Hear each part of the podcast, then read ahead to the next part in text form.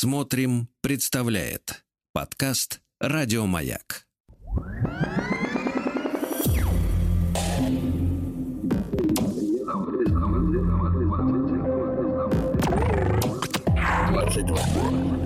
Объект. Объект двадцать два.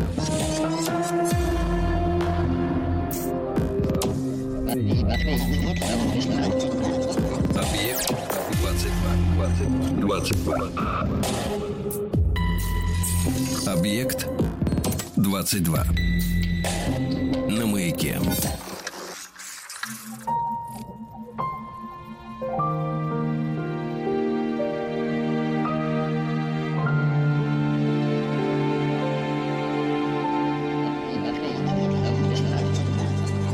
Объектив 22.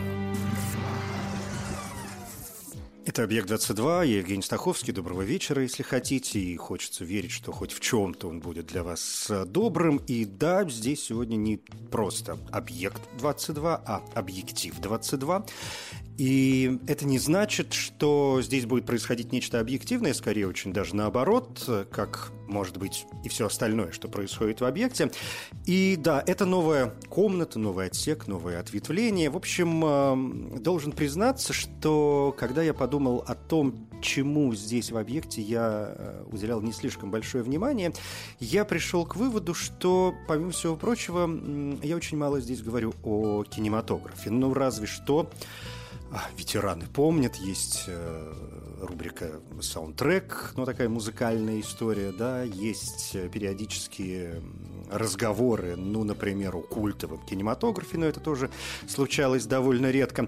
Так что подумал я, почему бы, по крайней мере, в этом сезоне, в этом нашем витке и обороте вокруг планеты Земля не посвятить некоторое время кинематографу, но в таком, как я уже заметил, субъективном смысле – а, очень хочется мне делиться с вами некоторыми работами, сделанными в очень разное время, но чтобы была у нас хоть какая-то тема, хоть какой-то стержень, чтобы хоть за что-то мы здесь цеплялись, я подумал, что было бы неплохо опираться на какие-то явления, события, даты в истории не кино, а человечество вообще. Может быть, какие-то праздники, может быть, какие-то дни. Но, как обычно, проще всего не объяснять, а сразу приступить к делу, и все станет э, понятно. Так что два часа кинематографа в разном его проявлении в «Объекте 22» нас и вас, и меня здесь э, ждут. Сегодня в первый и, надеюсь, не в последний раз. Ну вот смотрите, о чем э, начнем сегодня. Сегодня, помимо всего прочего, отмечается Международный день девочек. Он был провозглашен Организацией Объединенных Наций еще в 2012 году. И этот день девочек – знаете, не как Международный женский день, когда во многих там странах мира, где его отмечают, надо всех поздравлять, дарить цветы и все такое прочее, как и Международный женский день в других странах, да, где проходят, например, какие-то манифестации, женщины борются за свои права и так далее, и так далее. Международный день девочек тоже призван обратить э, внимание человечества на проблемы, с которыми сталкиваются дети женского пола э, в разных частях э, света. Это и социальные социальные проблемы, и проблемы неравенства, и проблемы, может быть, образования, и дискриминации, и, конечно, насилие, и это ранний какой-то, может быть, специфический девчачий труд, и принудительное замужество в детском возрасте, которое кое-где существует. Ну, в общем, все вот эти дела присутствуют в дне 11 октября. По крайней мере, мы должны, по мнению Организации Объединенных Наций, о них помнить. И сегодня начнем с того, что я хочу поделиться с вами некоторыми соображениями относительно фильмов о девочках. Причем именно о девочках, не о женщинах там каких-то молодых, не о девушках, а именно о девчонках разного возраста, иногда совсем маленьких, иногда уже, в общем, в некоем подростковом состоянии. И э, вот в этом кино о девочках я, признаться, пользовался, делая некоторую подборку, э, пользовался только одним э, принципом. Это первое первые ассоциации, которые у меня случились, да, то есть я не сидел специально что-то прям долго выбирал, нет, вот первое, что пришло, тем и поделюсь, э, совершенно будучи уверен, что все это прекрасные фильмы. Некоторые из них, я не сомневаюсь, вы видели. Что-то, может быть, станет для вас открытием, и я надеюсь, что вот эти открытия Э, закрепятся в вашей жизни, и вам будет что посмотреть. Но давайте начинать. И первое, о чем хотелось бы вспомнить, конечно, первая картина, о которой я вспомнил сегодня, это фильм довольно старый, картине почти сто лет. Она была э, сделана в 1928 году. Это французская картина прекрасного режиссера Жана Ренуара, и называется она «Девочка со спичками». Естественно, по одноименной сказке Ганса Христиана Андерсена, но с некоторыми вариациями на тему. Это это не длинное кино, это короткометражка, э, получасовая, там 30-32 минуты. Сюжет, я не сомневаюсь, истории Андерсона «Девочка со спичками» всем прекрасно известен, поэтому э, напоминая о нем, я, в общем, не сомневаюсь, что тут не будет никаких спойлеров. Э, зима, канун Нового года, Рождество и все такое прочее, мачеха отправляет молодую девушку, но в фильме она немножко постарше, у Андерсона э, в сказке это все-таки прям совсем девочка. Она отправляет ее на мороз торговать э, спичками. У нее никто ничего не покупает, прохожие от нее шарахаются. Э, в какой-то момент э, к ней даже цепляется полицейский, мол, что ты здесь э, делаешь. И э, девочка, у которой не продается распродать, э, не получается распродать э, спички, она не решается вернуться домой. И в конце концов она засыпает э, в снегу, пытаясь даже немножко согреться с помощью уже зажженных э, спичек. В итоге она засыпает в снегу, и ей начинает сниться, видеться магазин э, игрушек, где эти игрушечные фигурки оживают. Там прекрасный гусар появляется в какой-то момент в облаках, в магазине разнообразные куколки, э, деревянные солдатики маршируют. Ну, в общем, прекрасные вот эти детские э, видения, но мы все прекрасно помним, да, чем все это дело заканчивается. Это очень грустная, конечно, история потому что девочка замерзает в снегу, она умирает, и новогодним утром а, прохожие обнаруживают засыпанное телом, засыпанное снегом а, тело а, девушки. И этот фильм, во-первых, он совершенно, конечно, прекрасен. Да, он очень хорошо сделан, как и большинство работ Жанна Ренуара, великого кинорежиссера. Главную роль исполнила Катрин Геслинг, французская актриса и модель. Она была первой женой Жана Ренуара. И при этом она была последней натурщицей его отца, поскольку Жан Ренуар, как мы все тоже хорошо знаем, он сын Агюста. Ренуара, в итоге она снялась, по-моему, в 15 фильмах за всю свою карьеру, но вот мне кажется, что девочку со спичками помнят, может быть, лучше всего. В этом фильме, кстати, появляются еще и Люсия Джойс – это дочь Джеймса Джойса, но нам трудно ее идентифицировать, поскольку она предстает в роли одного из э, игрушечных солдатиков в этой э, картине. И поэтому, ну, пойди разбери, где здесь э, Люсия Джойс, но сам факт, мне кажется, довольно любопытный. А она вообще была э, танцовщицей. Она училась у брата Айсидоры Дункан э, Реймонда Дункана.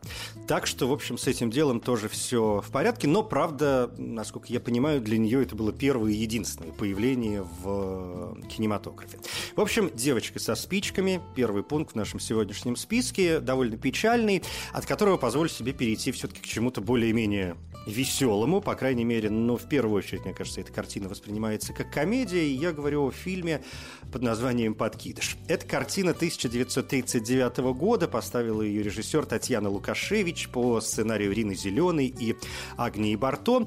А, сюжет этого фильма, я тоже не сомневаюсь, всем хорошо известен. Мама, отправляясь по своим делам, оставляет сына следить за Наташкой, за его сестрой, за младшей э, дочерью, но он, в общем, как тоже занят своими делами, и девочка, которой как-то стало грустно, скучно и неинтересно, в этот момент отправляется одна гулять по городу. Прекрасная картина с блестящими актерами. Ростислав Плят, э, Фаина Раневская в первую очередь, конечно, Рина Зеленая сама появляется в этом фильме, причем появляется там довольно случайно, а, ее персонажа не было в первоначальном сценарии, и только потом, когда решили ввести Э, какой-то вот новый э, комический персонаж для Острастки, что называется. Она играет домработницу Аришу, из которой слова сыплются как горох.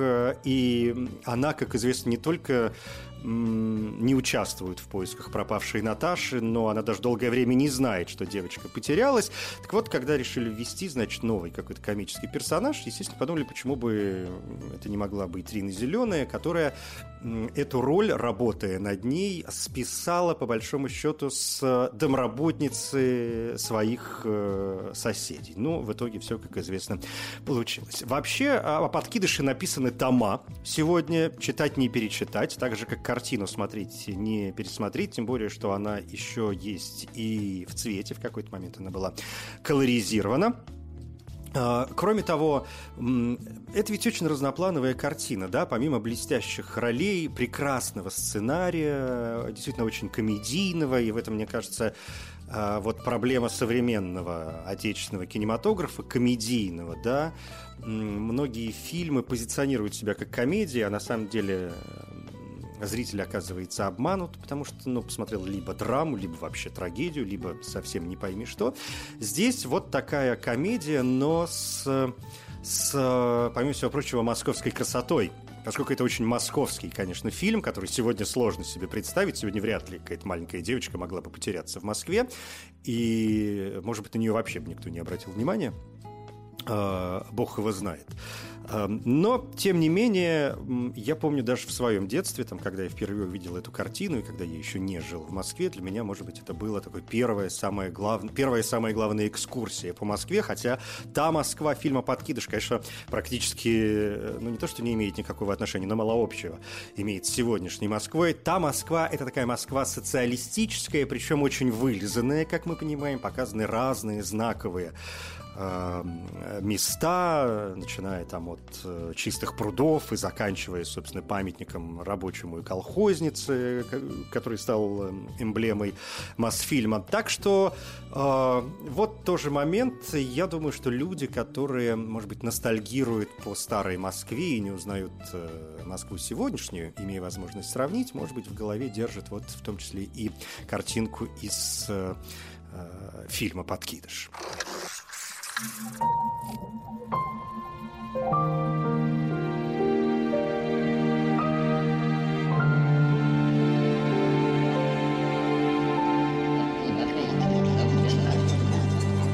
Объектив 22.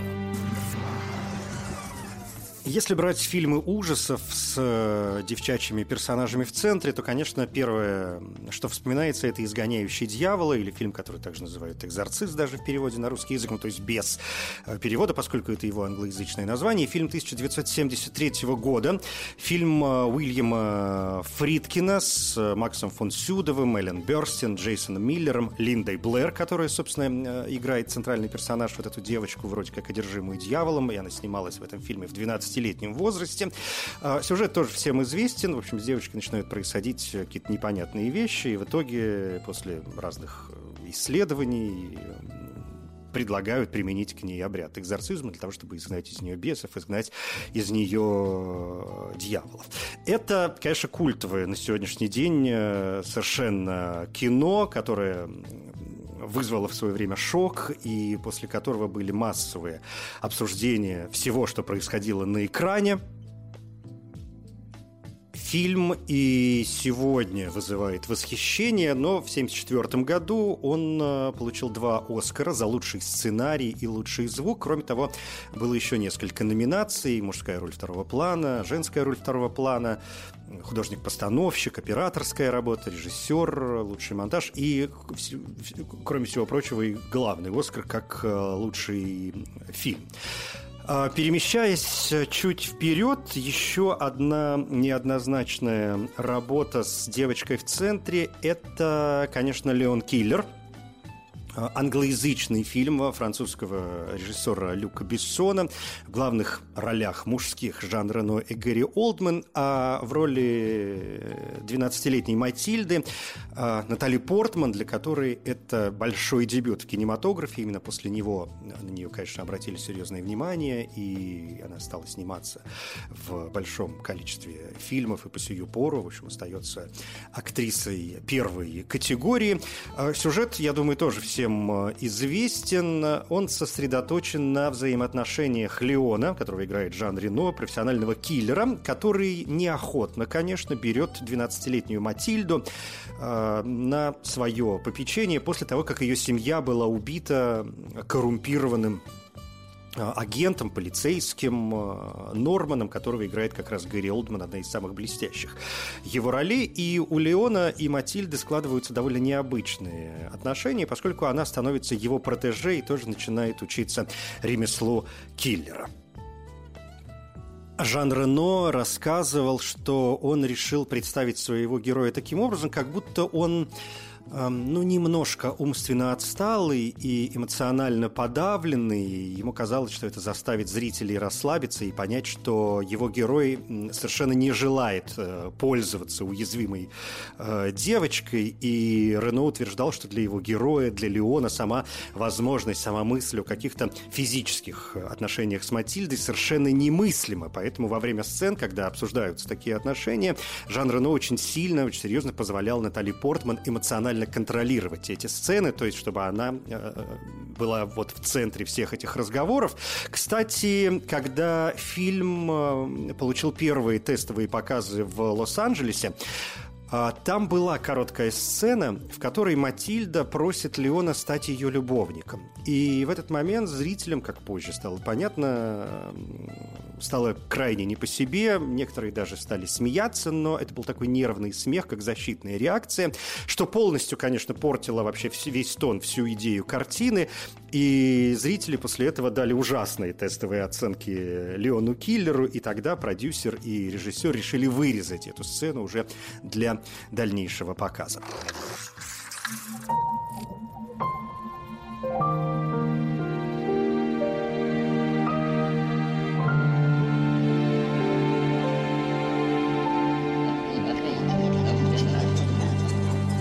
Объектив 22.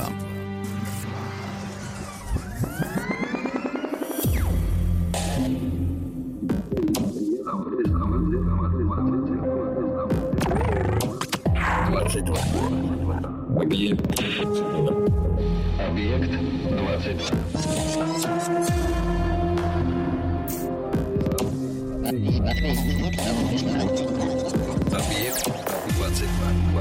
22. Объект 22.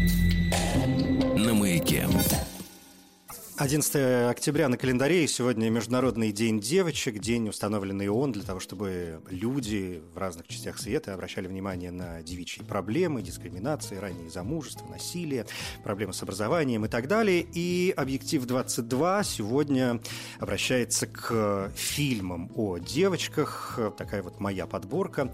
Первые ассоциации, но в любом случае, мне кажется, это совершенно блестящие картины, каждый со своей идеей, со своей, со своей историей, со своим смыслом, со своим настроением, со своей стилистикой. В общем, картины, которые, на мой взгляд, однозначно должен посмотреть каждый, кто интересуется кинематографом. Перемещаемся в 21 век и Начну я, пожалуй, с э, фильма, который, собственно, появился в самом начале 21 века, в 2001 году. Это анимационная фэнтезийная лента Хаяо Миядзаки «Унесенные призраками». Блестящий, конечно, совершенно мультфильм, получивший премию «Оскар» за лучший анимационный фильм на 75-й церемонии вручения премии «Оскар». И это первый и на сегодняшний день, вот на 2022 год, единственный фильм-аниме, причем не англоязычный, получивший эту награду. А Миядзаки вообще хотел э, завязать с производством картин после э, фильма «Принцесса Мононоке» 1997 года, но он э, как-то обратился к этой теме, когда э, увидел в тоскливом, в угрюмом настроении десятилетнюю дочь э, своего друга. И ему в голову пришла идея сделать новую картину. И вот так, слава богу, появились унесенные призраками. Э, картина, в которой десятилетняя девочка вместе со своими родителями едет в новый дом, но тут отец на машине э, решает срезать дорогу, и машина останавливается перед тоннелем, ведущим к заброшенному парку развлечениям. Отец говорит, что давайте пойдем посмотрим, это же все крайне интересно. Дочь, надо сказать, протестует э, в этом заброшенном парке развлечений. Они находят пустой ресторан, который все еще заполнен едой. Родители немедленно начинают есть. И девочка, продолжая исследование, э, достигает э, огромной купальни, огромной бани, где она встречает мальчугана, который предупреждает ее, что она должна вернуться до захода солнца, но э, Тихиро, так зовут девочку, уже слишком поздно обнаруживает, что ее родители превратились в свиней, пока ели, и она уже не может э, пересечь затопленную реку, и дальше, конечно, с ней начинают происходить разнообразные э, приключения. Блестящая, конечно, совершенно работа. При этом важно отметить э, блестящий сценарий, который был создан самим Хаяо Миядзаки. При этом сценарием его назвать тоже тяжело, поскольку Миядзаки обычно говорит, что у него никогда нет сценариев. Он э, говорит, что у него нет готовой истории, когда он садится работать над тем или иным фильмом. Поскольку, говорит, обычно у меня нет времени, и история развивается, когда я уже начинаю, собственно, рисовать. И дальше все идет и идет дальше и дальше. Миядзаки порой совершенно не понимает, куда сюжет заведет его в конце концов. А, и он говорит, что это не я делаю фильм, это фильм э, снимает э, сам себя, а у меня, говорит, нет другого выбора, кроме как э, следовать за ним. «Унесенные призраками» — это первый фильм Миядзаки, в котором детский персонаж был озвучен, собственно, ребенком. Ну а если говорить о главных темах этого э, мультфильма, то, конечно, здесь синтаистско-буддийский фольклор, который вертится вокруг главной героини и ее вот путешествий по миру духов. Центральным местом действия в фильме является баня, японская купальня, куда приходят самые разные существа из японского фольклора, в том числе и ками. Это такие э, домашние в том числе божества, духи, э, которые знаменуют собой разнообразные святые силы. И Миядзаки цитирует ритуалы солнцестояния, когда жители вызывают своих местных ками и приглашают их э, в свои купальни. Фильм, кстати, часто сравнивают с приключениями Алисы в «Стране чудес» и в «Зазеркалье» Льюиса Кэрролла, поскольку в этих историях и правда есть некоторые общие элементы. Это и действия в фантастическом мире, и есть некоторые нарушения логики, мотив еды, обладающий метафорическими свойствами, ну и так далее, и так далее. А, «Унесенные призраками» Хайо Миядзаки, 2001 год. Сразу две блестящих картины вышли в 2006 году. Во-первых, это испано-мексиканский фильм, тоже с элементами фэнтези, а, который называется «Лабиринт Фавна» Гильермо Дель Торо. Картина была выбрана Мексиканской академией кинематографических искусств и наук для представления Мексики на церемонии вручения премии «Оскар» в категории «Лучший фильм на иностранном языке». Действие в этом фильме тоже крутится вокруг маленькой девочки, а действие происходит в Испании, 1944 год, гражданская, но уже не война, может быть, а ее последствия. И вот Офелия, 13-летняя девочка, которая обожает разные истории, обожает сказки, она едет со своей своей матерью беременной, а, чем уже сильно беременной на последних э, каких-то стадиях, и отчимом в небольшой городок, где отчим, капитан вооруженной полиции, должен отвечать за уничтожение последних эм, республиканских партизан, спрятавшихся в горах э, во время гражданской или после гражданской войны в Испании.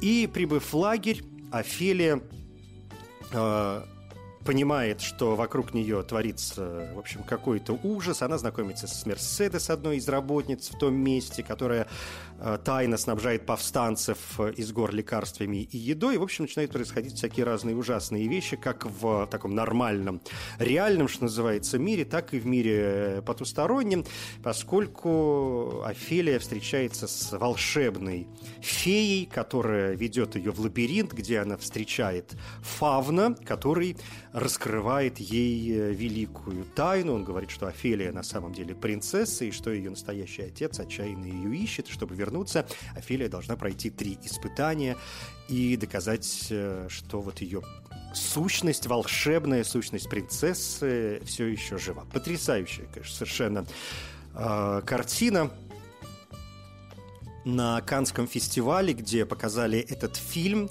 по его завершении – Э, публика аплодировала 22 минуты. Но и в том же 2006 году вышел э, теперь уже американский фильм, такая трагикомедия Джонатана Дейтона и Валери Феррис под названием «Маленькая мисс э, счастье». Это фильм в котором юная девочка Олив мечтает выиграть конкурс красоты, и она решает поехать в Лос-Анджелес вместе э, со своей семьей. И вот они садятся в желтый автобус Volkswagen и туда, значит, едут. А у нее довольно забавная, естественно, семейка. Там и молчаливый 15-летний брат, которого играет э, Пол Дано, совершенно блестящая его роль, и дедушка-наркоман, без которого, конечно, не туда. И вот она пытается, значит, вся эта семейка добраться до конкурса конкурс э, красоты, чтобы эм, показать себя во всей красе. Фильм снимали пять лет, создавали, точнее говоря, пять лет, но в основном финансовые были неурядицы. Помимо э, исполнительницы главной роли Эбигейл Бреслин, все девочки, которые выступали в роли участниц конкурса красоты «Маленькая мисс счастья», были э, участницами настоящих конкурсов красоты, причем они носили те же костюмы, те же прически и макияж, и выполняли э, те же действия, те же трюки, что и на реальных конкурсах красоты. Фильм получил э, огромное количество разнообразных наград, в том числе Оскар за лучшую мужскую роль второго плана для Алана Аркина, награду за лучший оригинальный сценарий, а также номинации как лучший фильм. И э, Эбигейл Бреслин, собственно, вот эта девочка, получила номинацию за лучшую женскую роль второго плана.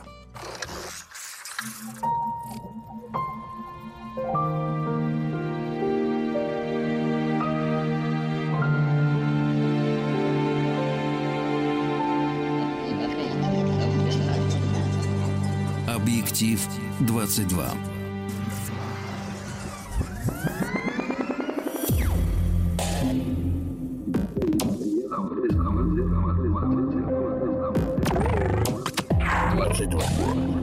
Объект. Объект 22.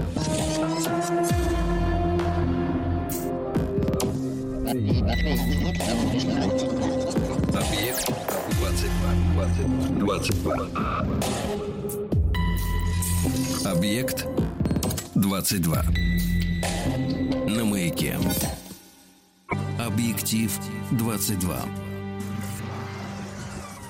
В Международный день девочек надо, конечно, сказать два слова о фильме «Ваджда». 2012 год. «Ваджда» — это первый художественный фильм саудовского режиссера Хайфы Аль-Мансура и первый вообще полнометражный фильм вот э, этой э, женщины-режиссера, фильм, который полностью был снят в Саудовской Аравии, хотя в качестве производства ему помогала Германия. Этот фильм э, показали на Венецианском кинофестивале, и он рассказывает об 10-11-летней девочке из Рияда, столицы Саудовской Аравии, которая мечтает о красивом зеленом велосипеде, который она видит э, в магазине по дорогу в школу. И она э, просят родители, которые, в общем, не бедные люди, купить ей этот велосипед, но проблема в том, что девочкам в Саудовской Аравии запрещено кататься на велосипеде. Тем не менее, она решает э, подзаработать денег, что, в общем, тоже выглядит, прям скажем, совершенно неприлично с точки зрения устоев этой страны. И в итоге эта картина оказывается сосредоточена даже не то чтобы на правах девочек, а вообще на правах женщин. Да, в Саудовской Аравии это нельзя, то нельзя, туда не ходи, это не носи. Ну, в общем, э, веди себя только совершенно вот прилично в соответствии с э, Э, какими-то устоявшимися э, заслугами и, что называется, не выделывайся. Блестящая, конечно, совершенно работа. Если вдруг как-то она прошла мимо вас, обязательно посмотрите. Это, еще раз скажу, первый полнометражный фильм, снятый женщиной, режиссером из Саудовской Аравии, что, в общем, само по себе уже большое достижение. Ну и последняя картина, о которой тоже сегодня хотелось бы сказать два слова, это фильм 2013 года. Он на русском языке называется «Моя тетя пришла». Я вот в самом начале сегодня говорил о том, что Международный день девочек, помимо всего прочего, посвящен э, обращению к проблеме раннего замужества. И это вот как раз эта тема. Поскольку события происходят здесь в небольшой деревушке, и э, история это о трех 13-летних девочках, которых насильно собираются выдать замуж. И, конечно, здесь одна из главных проблем Турции, это турецкое кино, а, как раз вот раннее замужество, девочки, невесты и социальная ответственность родителей, которые дают согласие на ранние браки своих детей. Прекрасная работа а, Эрхана Казана, 2013 год «Моя тетя пришла. Конечно, о девочках э, можно говорить бесконечно, я имею в виду в фильмах, э, потому что очень много картин сняты на эту тему картины и веселые, и романтичные, и драматичные. Это, например, и, конечно, фильм «Бум», и «Невинность», и «Леди Бёрд», и «Маленькие женщины», и «Кудряшка Сью», и «Таксист», где героине Джоди Фостер, как мы помним, всего 12 лет. Это и «Ворон», фильм Клузо 43 -го года, где, в общем, девочки на первый взгляд не играют серьезной роли, но вот здесь как раз, если я начну его пояснять, то, если вы не видели, это будет абсолютный спойлер. А, картина блестящая, Клузо, 43 год, Ворон. Ну, а кроме того, девочки ведь э, вообще во многих э, фильмах играют, пусть и там не самых главных персонажей, но без них это повествование представить совершенно невозможно. Как, например, ну, как минимум у нас есть из недавнего Гермиона Грейнджер в «Гарри Поттере», да? Ну, куда же мы денемся без этого героя? Все, пожалуй, э, на сегодня относительно историй о кино. Это «Объект-22». Я Евгений Стаховский. Спасибо.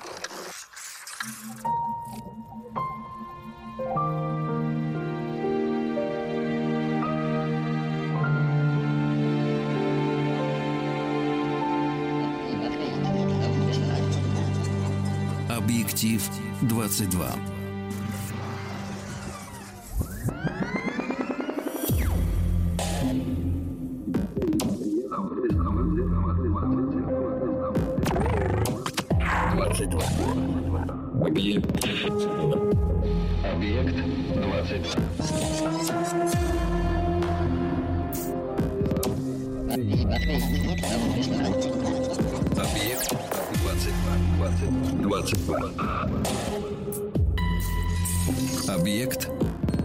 22.